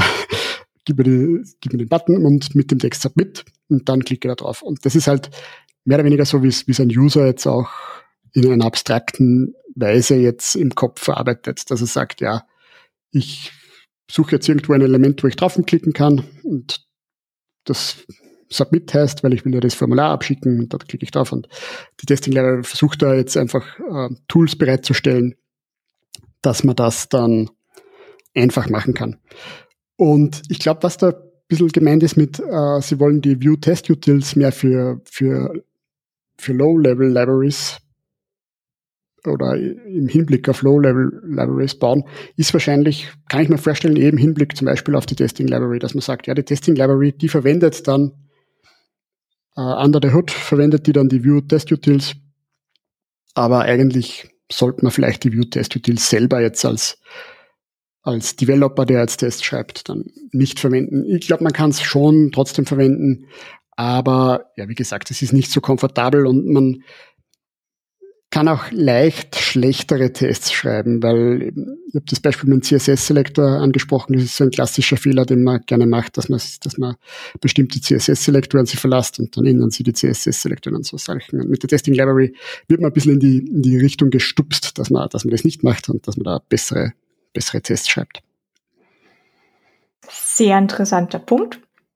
Jetzt ist ein was, was noch übrig bleibt, wo wir doch jetzt so einen Kreis gemacht haben von Unit, End-to-End, V-Test, Cypress, Component Testing, Playwright, Testing Library. Eine Frage, die wir noch beantworten müssen und die ich dich sehr gerne fragen würde. Zu welchem Zweck schreibt man die Tests? Was bringen sie? Wieso? Sehr guter Punkt. Und ich würde ich würde das so formulieren. Und zwar, wenn man anfängt mit Testen, hat man immer so im, im Hinterkopf, ja, ich muss jetzt Tests schreiben, damit sichergestellt ist, damit meine Applikation funktioniert. Und das ist auf jeden Fall ein wichtiger Punkt. Aber ich würde das Framing ein bisschen ändern und würde sagen, die Tests sollen möglichst ein Tool für uns Entwickler sein, dass man schneller Änderungen durchführen kann, dass man schneller neue Features bauen kann. Also die Tests sollen eigentlich ein, ein, eine primär eine Hilfe für, für Entwickler und Entwicklerinnen sein, um schneller und besseren Code zu schreiben. Und eigentlich, dass die Tests sicherstellen, dass unsere Applikation auch tatsächlich funktioniert, sehe ich mehr eigentlich fast als Side-Effekt. Zumindest wenn man mehr und mehr dann auch wirklich testgetrieben arbeitet. Also ein bisschen um das zu verdeutlichen, was ich meine wenn ich jetzt mit einem neuen Feature anfange und sage, es muss jetzt, meine Applikation muss jetzt dies und das und das können, dann kann ich einen Test dafür schreiben mit dem ersten Punkt, den ich angehe. Wenn ich jetzt sage, ja, wenn ich bei meinem Checkout-Prozess auf Weiter klicke, dann soll dastehen, wie viel meine Produkte mit Mehrwertsteuer und Gutschein abgezogen und whatever kosten. Dann schreibe ich halt einen Test, ja, äh, es soll der Gutscheinwert abgezogen werden zum Beispiel. Und dann kann ich mir vorher schon ganz genau definieren, was ist der Input und was ist der Output. Und wenn ich das dann wirklich so mache und wirklich mir zu, zuerst den Test so definiere und so schreibe und dann an meinem Code arbeite, dann hilft mir der Test und nimmt mir diese Arbeit ab, die ich sonst immer mit, mit manuellen Klicken übernehme, äh, über, also sonst muss ich manuell durchklicken, ja, funktioniert das jetzt, funktioniert das jetzt nicht. Oder oft ist es auch gar nicht so einfach, jetzt wirklich, es klingt jetzt blöd, aber oft ist es gar nicht so einfach zu wissen, bin ich jetzt eigentlich fertig oder nicht? Und wirklich, wenn man so, so testgetrieben arbeitet, kann, ich, kann einem diese Tests, die, die Arbeit, das einfach abnehmen. Was ich damit meine ist, oft hat man halt so ein großes Feature vor sich, ja, jetzt dieser Checkout-Prozess, der muss das, das und das und das und das können. Und wenn ich jetzt da jetzt relativ unstrukturiert herangehe, unstrukturiert herangehe, dann muss ich immer wieder vielleicht nachlesen, so, jetzt habe ich das mit dem Gutschein habe ich gemacht, äh, nochmal schnell durchklicken, ah ja, ja, das funktioniert wirklich und so, aber habe ich jetzt das schon gemacht und so weiter und so. Und das ist einerseits natürlich dank der Tests und die Tests bringen nicht nur, dass sie einen helfen, das jetzt zu überprüfen, ob, ob man jetzt seine Arbeit gemacht hat oder nicht, sie drängen einen auch dazu, dass man dann auch einfach das Strukturierte angeht und dadurch weiß man dann immer, wo bin ich gerade und funktioniert das alles und bin ich jetzt eigentlich fertig oder nicht. Sehr schöner Punkt. Den hatte ich so auf jeden Fall noch nicht gehört. Also ich habe dieses gehört, äh, dass man sich selber, seinen Teamkollegen, Kolleginnen, den Projektmanagern, allen möglichen Stakeholdern ja auch sagen möchte, hey, das funktioniert auch. Ähm, eben was du gerade eher als Side-Effekt betitelt hattest. Aber das Strukturieren, da kann ich dir recht geben. Ich habe es in der Vorbesprechung schon gesagt, da muss ich mich selbst auch manchmal mehr zusammenreißen. Das gebe ich gerne offen und ehrlich zu, dass ich einfach gerne in so ein Feature reinstolper und dann genau in diese Problematik renne. Dann muss ich zum Ticket gehen, dann stelle ich fest, äh, das habe ich nie richtig gelesen, das hat eigentlich ein bisschen anders sein sollen. Und hier habe ich was vergessen. Wenn ich dran gedacht hätte, hätte ich es von Anfang an ein bisschen anders aufgesetzt. Das sind oft keine großen Dinge. Äh, das da muss ich vielleicht für eine Viertelstunde nochmal was umschreiben, die ich mir sonst erspart hätte. Und ein bisschen kommt vielleicht auch immer die Sorge von dem TDD, nicht, dass es generell eine schlechte Idee wäre, sondern es ist, wir hatten es vorhin schon erwähnt, ein Skill, der erlernt werden muss. Und da kommt halt eben auch ein bisschen Unsicherheit rein. Und es geht vielleicht auch einfach nicht immer, dass ich gerade heute sage, heute lerne ich nebenbei noch TDD, weil wenn man es macht, dann sollte man es vielleicht auch tendenziell richtig machen. Dennoch, was man ja machen kann, ist sich trotzdem runterschreiben, was die Tests quasi wären. Es muss ja jetzt gar nicht ein richtiges, ausführbares Testfile sein. Kann man ja auch mal auskommentieren oder sagen, dass es noch nicht laufen soll, aber dass man sich zumindest schon die Blöcke zurechtschreibt, was da passieren wird. Und allein durch diese wahrscheinlich zehn Minuten Schreibarbeit, die man da hat, passiert dann schon so viel im Kopf, dass das, dass man sich hinten raus eher Zeit erspart. Passiert mir jedes wieder, dass ich es trotzdem nicht so mache, wo ich weiß, dass es besser wäre. Das ist dummerweise ja, so, aber. Das ist, ja, ja das, das kenne ich natürlich auch. Also es, es, klingt immer, wenn man jetzt so als, als Testing-Profi irgendwo hinkommt und ja, man schreibt ein Buch über Testing, dass man dann der ist, der immer alles richtig macht, aber natürlich ist das nicht so. Also in der Praxis ist es schon so, dass ich immer, immer wieder versuche, aber ich stolper dann natürlich auch über, über die Dinge, die halt auch jeder kennt. Also einerseits oft auch der Zeitdruck und man dann doch immer wieder meint, na, ich habe jetzt keine Zeit, um jetzt den Test zu schreiben, was eigentlich eh oft ein Trugschluss ist, weil eigentlich ja. könnte man auch sagen, ich habe jetzt keine Zeit, keinen Test zu schreiben, weil es ja. anders vielleicht länger hat. Ja. Und dann natürlich auch diese Setup-Problematik, dass man halt oft, man hat halt selten jetzt diese Möglichkeit, ja, dass man jetzt so, jetzt fangen wir ein neues Projekt an und diesmal machen wir alles richtig und diesmal setzen wir uns alles super auf. Diese Möglichkeit hat man selten. Meistens hat man halt ein bestehendes Projekt und dann ist man leider nicht in der Situation, dass man halt einfach mal einen Test schreiben kann, wie wir es vorher schon so schön gesagt haben. Aber hat mir sehr gut gefallen, was du jetzt gesagt hast. Einfach mal die Tests runterschreiben und auch gar nicht mit Inhalt befüllen vielleicht, sondern einfach mal für sich auch das zu strukturieren, ist, glaube ich, ein sehr guter Einstieg schon mal, dass man sagt, so, ich schreibe mal jetzt meine Testcases schon mal einfach auf, so damit ich für mich weiß, was passieren soll. Und dann befülle ich die dann nach und nach. Vielleicht nicht immer wirklich jetzt so Test-First-mäßig, aber doch immer Schritt für Schritt und Zug um Zug. Ich glaube, das ist sicher ein guter Einstieg. Und das muss man auch immer wieder betonen. Ja, es ist einfach ein Skill, den man wirklich lernen muss. Und es geht jeden so, dass man anfängt und, und eigentlich jetzt nicht äh, genau weiß, wie man jetzt das jetzt wirklich angehen soll. Aber ist ganz klar, es ist, braucht einfach Übung. Und umso mehr Übung, dass man hat, umso besser wird's. Und ich, ich vergleiche es ganz gern auch mit, mit dem Sport. Wenn man ganz neu mit dem Sport anfängt, dann ist es am Anfang auch zäh und, und man merkt eigentlich keinen Fortschritt und eigentlich wird alles schlechter, weil nach zwei, drei Tagen tun einem, tun einem alle Muskeln weh und man, es dauert lange, bis dass man dann wirklich auch merkt, so jetzt werde ich wirklich fitter. Aber irgendwann kommt der Moment und dann will man es auch nicht mehr missen, glaube ich. Und so ist es beim Testing auch. ja, bei dieser Struktur, ich denke, ein Problem, vor dem man dann steht, ist, was ist denn, wenn ich dann quasi im Endeffekt auch meine Komponenten ganz anders aufteile und dieser Test dann gar mhm. nicht in dem Testfile dazu steht? Da sehe ich den Vorteil, wenn ich mir zuerst die Struktur überlege. Und wie wir gerade meinten, ich befülle es noch nicht mal mit dem Inhalt, weil ich den TDD-Skill einfach noch nicht so ganz drauf habe und noch mehr Übung brauche. Rennt man vielleicht aber dann nicht in die Gefahr, Sachen falsch zu testen, die ich dann sehe, wenn ich meinen kompletten Code für das Feature an sich fertig habe und mir dann überlege, so, was davon, was von dem Code kann ich jetzt testen, nur damit ich jetzt alle Lines hier abge äh, abgegrast habe, dann teste ich vielleicht mhm. eben auch manchmal falsch oder komme dann in die Entscheidungsfrage, äh, klicke ich jetzt drauf oder mache ich einen oder mocke ich mir das Event hoch? Was mache ich jetzt eigentlich? Weil ich den fertigen Code schon mhm. sehe und ich lese, was der Code tut und mich frage, was davon teste ich. Wenn ich vorher meinen Test formuliere, wenn das die Gegebenheiten sind und ich dann das tue, dann kommt dieses Ergebnis raus, komme ich vielleicht gar nicht erst in, auf die komische Entscheidungsfragerei, äh, soll ich das auf A, weiße A oder B testen, weil es eigentlich schon klar ist. Ich will testen, was das Endergebnis davon ist. Mhm. Und wenn es so nicht zu testen ist, dann könnte ein kleiner Smell sein. Vielleicht habe ich die Architektur schon im Code falsch, bisschen falsch aufge, selbst bisschen falsch gemacht, dass ich den jetzt weird testen muss.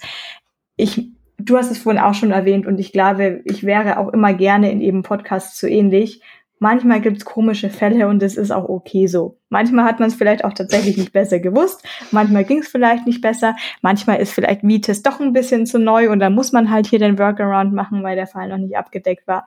Diese Fälle gibt's schon. Nur diese generelle Sicherheit sollte schon vorherrschen, dass es in einem, einer, einer Großteil der Zeit, und ich möchte jetzt gar keine komischen Prozente nennen, die ich mir sowieso nur aus den Fingern saugen würde, ähm, sollte es eben standardmäßig gut zu testen sein. Dennoch, mhm, genau. du hast auch einen Talk bald in petto, habe ich gehört, und möchtest da auch mit ja. einem bestimmten Thema beginnen, mit dem ich jetzt gerne hier das i-Tüpfelchen noch draufsetzen würde. Was ist dein Secret-Thema, für den nächsten Talk. genau, also mein Talk wird im Oktober, ist jetzt verschoben worden gleich vom September auf Oktober, in Oktober in Berlin auf der Vue.js-Konferenz Berlin. Da wird es auch eigentlich im Großen und Ganzen genau um, um das Thema Cypress und V-Test gehen. Und eigentlich sehr viel um, um das, was wir jetzt gesprochen haben. Und um das vorwegzunehmen, ja, der, der, der Einstieg wird sein, dass ja es ist irgendwie so der Klassiker, wir beginnen mit einem Projekt und am Anfang ist alles schön und gut und es geht schnell voran und wir und alle freuen sich, weil, weil, weil wir so schnell Features bauen. Und so über die Zeit hinweg wird es einfach immer zäher und zäher und wir bekommen keine Features mehr raus und alle werden kantig. So, ich glaube, haben die meisten von uns leider schon erlebt, sowas, wie das halt so ist. Und dann irgendwann entweder verlässt man die Firma und, und startet woanders neu oder man bleibt in derselben Firma und beschließt, so, jetzt bauen wir es neu, aber diesmal machen wir es besser und Da gibt's diese Menschen, die sagen immer, ja, wenn wir jetzt da recht viele Tests schreiben und so, dann, dann wird alles besser, weil die Tests werden uns helfen, dass wir eben dann nicht zu dem Punkt kommen, wo dann alles so zäh ist und nichts mehr äh, und neue Features bauen einfach, einfach so viel Zeit frisst. Gut, und dann fängt man an mit Tests und kommt eben genau in diese Probleme, die wir jetzt schon besprochen haben. Naja, äh, was mockt man jetzt? Mockt man das oder das? Und, und schreibt man jetzt für jede Component einen Test und so weiter. Und man will alles richtig machen, aber es fehlt einem noch die Erfahrung und dann irgendwann ist man wieder an dem Punkt. So, jetzt ist wieder alles C und wir haben ja lauter Tests geschrieben, wir haben für alles Tests und trotzdem, das Versprechen wurde gebrochen. Es, wir sind wieder an demselben Punkt. Neue Features bauen ist wieder C und die Tests helfen uns nicht weil wir äh, die Tests nicht so gebaut haben, dass sie uns dann auch wirklich helfen. Und das ist aber, glaube ich, der Punkt, wenn man, wenn man dann die Erfahrung gesammelt hat und wenn man dann einfach äh, gewisse Grundprinzipien beherzigt beim Schreiben von Tests und dann zu diesem Punkt kommt, wo man dann einfach, wo sich dann nimmer die Frage stellt, dass man sagt, na ja, wenn ich jetzt den Test für diese Component so schreibe, und dann während der Entwicklung vom Feature stellt sich dann heraus, naja, eigentlich brauche ich eine ganz andere Component und äh, jetzt behindert mich der Test eher, wie das mir hilft. Sondern man baut die Tests eher so auf, dass man, dass man Features testet und dass man sagt, so, ja, ich habe meinen Checkout-Prozess und der muss das und das tun und dann, wie ich das dann konkret umsetze, ist dann wieder eine andere Geschichte, aber ist relativ unabhängig von Tests. Also wenn man, wenn man da mal drinnen ist und ein paar solche Grund, Prinzipien dann befolgt, dann bin ich der Meinung, dann kommt man in dieses, ich kann es jetzt leider im Podcast schwer herzeigen, aber im Talk ist das dann eine schöne Grafik, wo zwei Kurven sind, die exponentiell nach oben gehen. Also eine Kurve für, man hat keine Tests, sondern schreibt, ähm, programmiert einfach irgendwie und irgendwann kommt man dann an den Punkt, wo es exponentiell viel Aufwand ist, neue Features zu bauen. Dann man hat schlechte Tests und kommt genauso an diesen Punkt, wo es wieder exponentiell viel Aufwand ist, neue Features zu bauen. Aber wenn man dann wirklich das heraus, heraus hat und Erfahrung gesammelt hat mit den Tests und ein gutes Test-Setup hat und die Grundprinzipien vom Testen dann auch beherzigt, dann kommt man so in diesen Punkt, wo, wo das dann mehr eine Zickzack-Kurve ist. Das heißt, ich fange an, es geht alles eigentlich leicht, ich kann schnell neue Features bauen und dann merke ich, ja, die Kurve geht ein bisschen rauf, es wird komplizierter, obwohl ich Tests habe, aber weil ich Tests habe, kann ich dann jederzeit einfach mal was refactoren. Das heißt, ich habe Tests, auf die ich mich verlassen kann und kann einfach sagen, so, weil jetzt, weil wir jetzt das so und so gebaut haben, drum brauchen wir jetzt länger für neue Features. Und damit das nicht so ist, müssen wir das beheben. Und dann behebt man das und macht weiter und man macht weiter. Und dann hat man diese Zickzack-Kurve, wo man sagt, so, jetzt wird's mehr Aufwand, neue Features zu schreiben. Das heißt, jetzt refactore ich mal für ein, zwei Tage und dann wird's wieder leichter. Und das ist einerseits ein Prozessthema, dass man das wirklich auch so macht und andererseits schon auch sind die Tests da ein, ein, wenn man Tests hat, auf die man sich verlassen kann und die wirklich einen helfen, die Features auf Feature-Ebene zu testen, dann kann man das einfach auch jederzeit schnell machen. Und das ist eigentlich das, was ich hoffe, vermitteln zu können, eben mit dem, was ich auch vorher gesagt habe. Die Tests sind Tools für uns Entwickler, dass man einfach schnell Änderungen machen kann am Code, die man sich sonst vielleicht nicht trauen würde, weil man dann einfach nicht sicher ist, ob noch alles funktioniert. Ja, schwierig ist vermutlich einfach nur, wenn man von Anfang an wirklich so gar keine Tests hat, wenn man vielleicht auch nicht wusste, auf welches Framework will man jetzt eigentlich setzen und es dann zu dem Punkt kommt, wo es irgendwann kompliziert wird und der Punkt wird kommen, und es kann auch dauern, bis dieser Punkt kommt. Das kann vielleicht sogar ein, zwei Jahre dauern und vielleicht auch bedingt, wie viel Wechsel war bei den Devs drin. Wenn es immer die gleichen Devs sind, kommt es vielleicht viel später, aber er wird auf jeden Fall irgendwann kommen. Und man dann erst anfängt, ähm, das Testing-Setup zu machen und dann anfängt, diese Tests zu schreiben, dann hat man eben diese Learning Curve verloren auf menschlicher mhm. Ebene und fängt dann vielleicht an, eben einfach die Tests falsch zu schreiben, was eigentlich ja entschuldbar dann für alle Devs ist, weil ich kann ja nicht erwarten, dass sie plötzlich von jetzt auf heute perfekte Tests schreiben, wenn sie davor die Zeit nie bekommen haben, das zu tun. Dann wäre es ja auch unfair zu erwarten, das soll doch, sollte doch ein Skill sein, den du voll drauf haben müsstest. Ich habe dich halt nie machen lassen. ähm, und dann, dann wird es wahrscheinlich kompliziert. Jetzt haben wir einiges abgegrast. Ich habe gesehen, du hast auch für uns auch so ein paar Links vorbereitet, die wir alle in die Show Notes reinschreiben. Ähm, Writing Your First Component Test von Cypress und auch ein Good View Test Substack, wo man lernen kann, wie man gute View Tests schreibt. Genau, das ist das Buch, das ich gerade schreibe, das ich jetzt ein paar Mal angesprochen habe.